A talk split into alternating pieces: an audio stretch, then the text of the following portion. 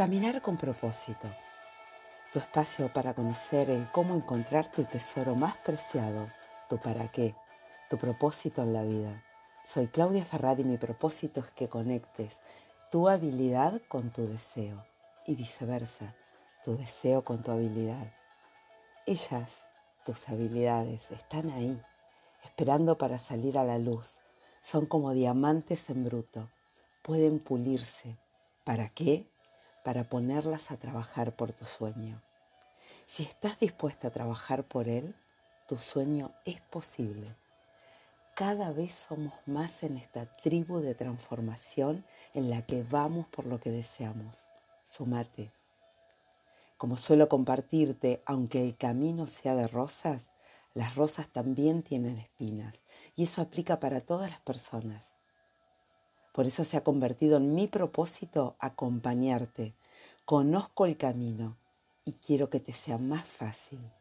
Antes de seguir te pido que si estás en Spotify le des clic a las cinco estrellas y al botón de seguir. Me ayudas a crecer y a compartir, así otras personas también pueden beneficiarse. Y el 13 de octubre de 1972 un avión de la Fuerza Aérea Uruguaya se estrelló en el centro de la cordillera de los Andes. Mucho se ha escrito y quizá así comience la próxima película que en breve se estrena en Netflix. A bordo de ese avión viajaban 45 personas, entre pasajeros y tripulantes. La mayoría eran jóvenes de alrededor de 19 y 20 años, integrantes de la primera división de rugby de un conocido club de Montevideo. Esta historia siempre me conmovió. Desde que leí el primer libro, la primera película, luego desaparecieron de los medios por muchos años, hasta que se escribió La Sociedad de la Nieve. La Sociedad de la Nieve, como ellos la llamaron esa sociedad que tuvieron que conformar para sobrevivir.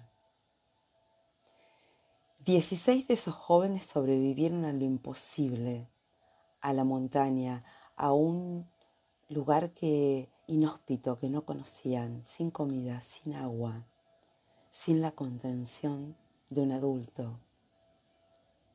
Hace 50 años. Lo que más me admira y conmueve es cómo se fueron adaptando, reinventando, cómo construyeron una vida a pesar de recuerdos tan dolorosos,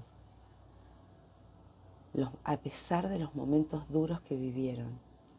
13 de octubre de 1972, hoy 50 años atrás.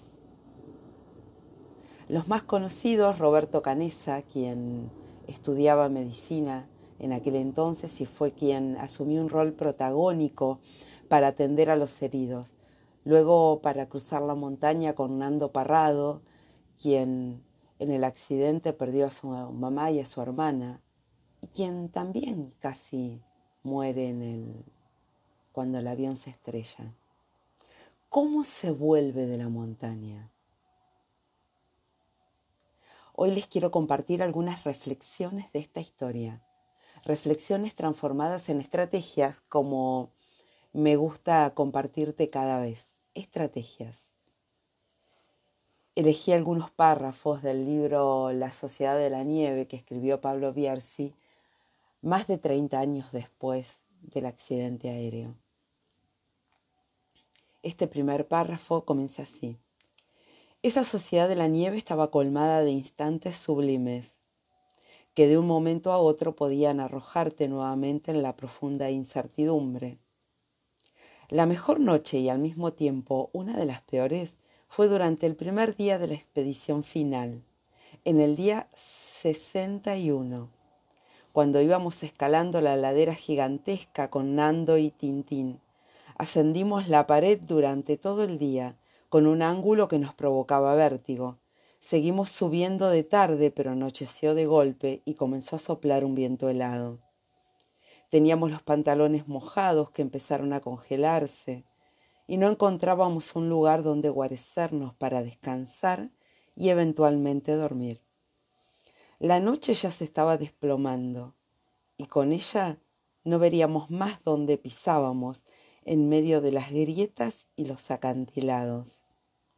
Pero cuando ya nos había ganado la desesperación y lloraba de frustración porque no podría cumplir con nuestra promesa de vivir y de traer la vida para nuestros amigos, en un recodo escondido de la montaña, sorpresivamente encontramos una explanadita de piedra, dos metros por dos, con hielo y nieve donde pudimos poner el saco de dormir sobre los cojines que nos aislaban del frío.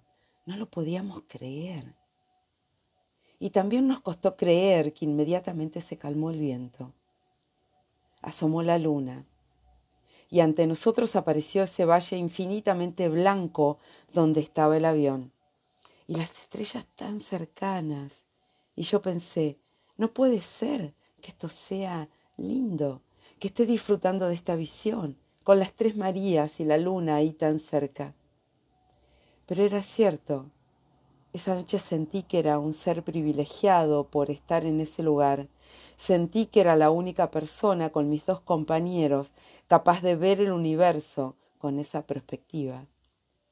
Pensé que la luna era un espejo donde veía mi casa y sentí que iba a poder verla de vuelta desde Montevideo cuando unos minutos antes creía que la vida se estaba terminando. Aprendí para siempre que cuando te sientes perdido en la inmensidad es solo un sentir. Estrategia que me surge luego de leer esta experiencia que relata Roberto Canesa es ¿qué puedes aprender de lo que está sucediendo en este momento y que es tan duro. ¿Cómo la puedes usar a tu favor? Cuando, te, cuando sentís que estás perdido, que estás perdida en la inmensidad, ¿será así? Planteate la duda. ¿Habrá otra posibilidad? ¿Habrá otra posibilidad? Ellos hacía 61 días que estaban en la montaña y tomaron la decisión sin equipo, sin experiencia, sin saber cómo era una montaña porque nunca habían estado en atravesarla. ¿Habrá otra posibilidad? Otro de los sobrevivientes es Moncho Sabela, quien da quien al dar su visión de lo vivido durante esos 72 días que permanecieron en la montaña, nos deja también una estrategia. Después aprendes otro elemento crucial en esta peculiar fórmula de supervivencia, administrar la energía. Aprendes a hacer un extraño balance entre la generosidad y el egoísmo. Al principio cada uno daba lo máximo y no se reservaba nada para sí, pero con el tiempo te das cuenta que había una delgada línea que no podías rebasar. Si atravesabas la raya, te morías. Lo sé porque lo padecí, dice Moncho. Y casi me morí varias veces. Estuve al borde de la muerte cuando dormí varios días junto al boquete del avión y quedé acostado en la nieve que había entrado. Sufrí hipotermia porque me adormecí sin darme cuenta hasta que casi me congelé. De inmediato ardí de fiebre y comencé a delirar. Los muchachos, creyendo que me moría, me ubicaron en el medio del avión, entre todos, para que recuperara, para que me recuperara con su calor.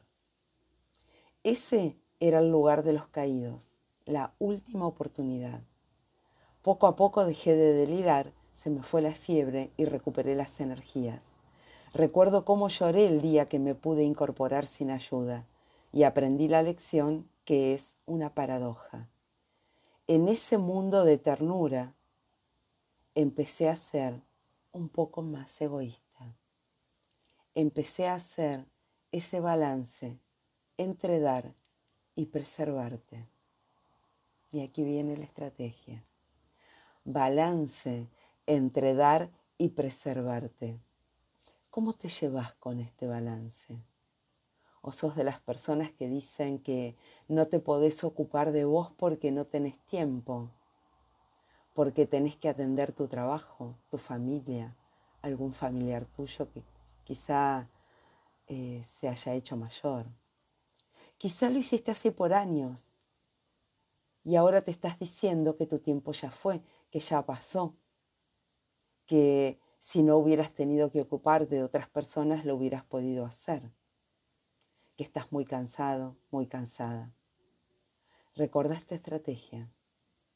Balance entre dar y preservarte.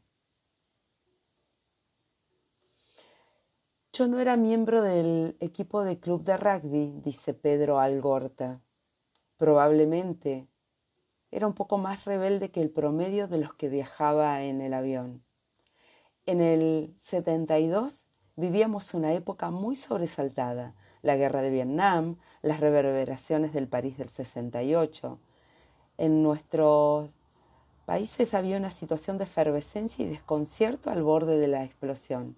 Estudiaba ciencias económicas y tenía una vida muy crítica, una mirada muy crítica de lo que estaba sucediendo. De alguna manera, aquella, en aquella época quería cambiar el mundo, lo que para mí marcaba una diferencia con muchos de mis compañeros de tragedia. Algunos de ellos ni siquiera se planteaban estas situaciones, pero esa diferencia que existía cuando abordé el avión en Montevideo y que vivía al abordar el avión en Mendoza desapareció en la montaña. La olvidé totalmente. De hecho, cuando salí de la cordillera, ese fue el gran cambio. Al menos un cambio que yo pude vislumbrar. Mi prioridad ya no era cambiar el mundo, sino que empecé a cambiarme a mí mismo. Se convirtió, en mi objetivo a pensar en mí. ¿Qué sería de mi futuro? Ese que no se había desvanecido en la nieve. Perdí la ilusión por la mega utopía y me focalicé en las posibilidades cercanas, en lo que efectivamente podía cambiar. Y lo más cercano que tenía era mi propia vida. Era yo mismo. Mi propia utopía era yo mismo estrategia. Planificar y ocuparte es parte de lo que te lleva a crecer. ¿Te estás ocupando o te estás preocupando por el futuro, por eso que no podés controlar? Esa incertidumbre que te provoca el no conocer cómo van a salir las cosas, la incertidumbre por el resultado, la utopía por cambiar el mundo de otros, la utopía de conocer el futuro, de controlarlo. Y tu propia utopía, como dice Pedro Algorta, esa que sí está en tu poder, el cambiarte a vos, el transformarte a vos, el ir por tu propio deseo. Hay muchos más párrafos que podría compartirte Incluso vas a encontrar varias reflexiones y párrafos citados en otros episodios de este podcast. Esta anécdota que cuenta Carlitos Páez me resulta muy elocuente. Y este cuando había ya llegado a Montevideo y estaba en su casa. Carlitos Páez era el más chico del grupo. Él cuando se subió ese avión, era como, lo vas a escuchar, él, él cuenta que él era un nene bien, hasta tenía niñera. Al poco rato llegó mi madre. Me abrazaba y temblaba, después de horas de conversación, donde ella me relata con detalles lo que había sucedido en Montevideo durante nuestra ausencia, cómo nos habían buscado me contaba del vidente, del servicio aéreo de rescate. Me agregó en tono de drama que se había muerto una perrita chihuahua que teníamos.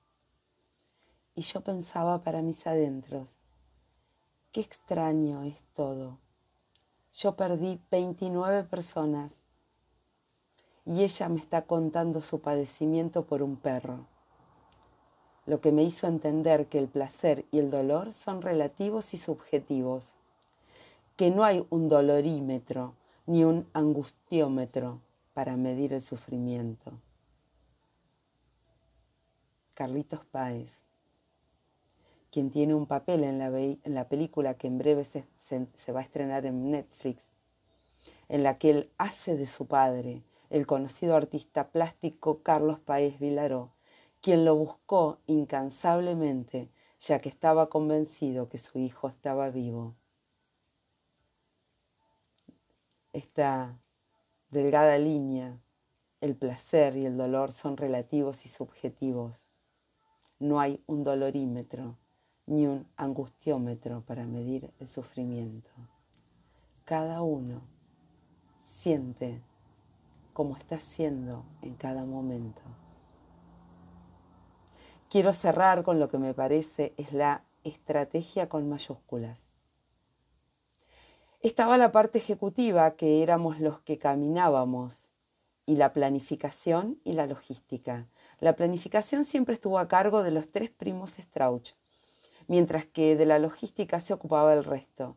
Nosotros éramos la acción pero si bien tenías discrecionalidad en el campo, que era la montaña nevada, estaba la guía de los que planificaban, que respetabas, que tú respetabas, y eso hizo que el grupo funcionara como un organismo eficiente.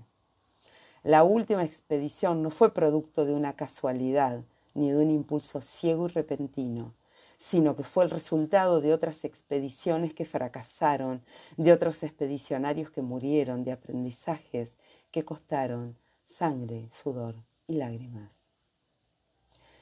Los fracasos te acicatean para intentar de nuevo por otra vía, te impulsaba a enfocarlo desde otro ángulo. Y a poco llegábamos con los escasos elementos que teníamos a las mejores fórmulas para sobrevivir y escapar de la muerte. Con esa forma de encarar las desgracias, la idea de escalar la pared de nieve dejó de ser imposible. Entre otras razones porque la temeridad se había convertido en perseverancia y aprendimos que el miedo a errar es lo que te hace equivocar. Fuimos 16 que hicieron posible que primero tres y después dos llegaran a destino. No es demagogia ni retórica barata decir que fue el equipo que lo hizo posible. Es ser ecuánime, es ser fiel a la verdad, no a lo que quieren escuchar las tribunas de la sociedad convencional, sedientas de héroes. Sé que las películas o los libros requieren un personaje que concentre todos los atributos porque facilita la identificación del lector o el espectador que de otra manera dispersa su atención en muchas personas, pero la realidad funciona de otra manera.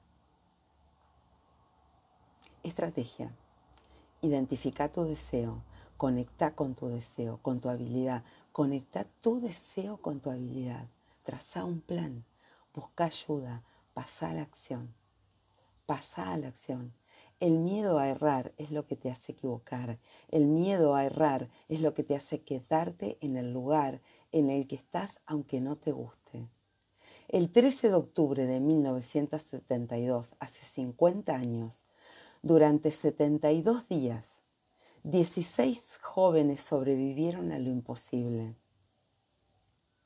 Vengo de un avión que cayó en las montañas, escribieron en un papel para que vinieran a rescatarlos. Los dos que cruzaron las paredes de nieve Nando Parrado y Roberto Canesa.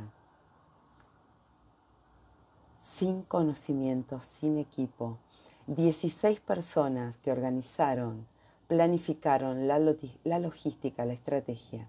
Busca ayuda. Tu deseo es posible.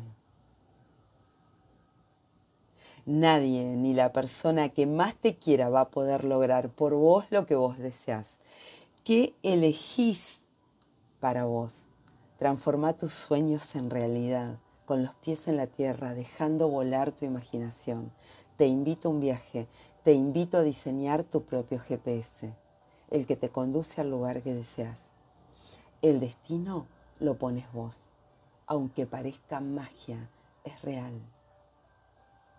Escribime a caminarconpropósito.gmail.com y te cuento cómo. O encontrame en arroba caminar con propósito en Instagram. ¿En qué punto estás? Imagínate el momento en que la respuesta sea, estoy exactamente donde necesito estar. Reinventarte es potenciar lo mejor que hay en vos, descubriendo lo bueno que tenés. Permitite brillar. Reinventarte es conocerte, conectar con tu interior es dejar de esperar a que las cosas sucedan, es dejar de esperar a lo que el destino disponga, es tomar una actitud activa frente a la vida, identificar lo que querés para vos, ir por ello con un plan. Te acompaño con herramientas, estrategias, recursos nuevos, con mi oreja especial que detecta las palabras mágicas y mi ojo especial para ver en medio del desorden. Cada vez somos más en esta tribu de transformación. Y recuerda, si una idea te resuena, ponela en práctica. Pasa a la acción. Hasta la próxima semana.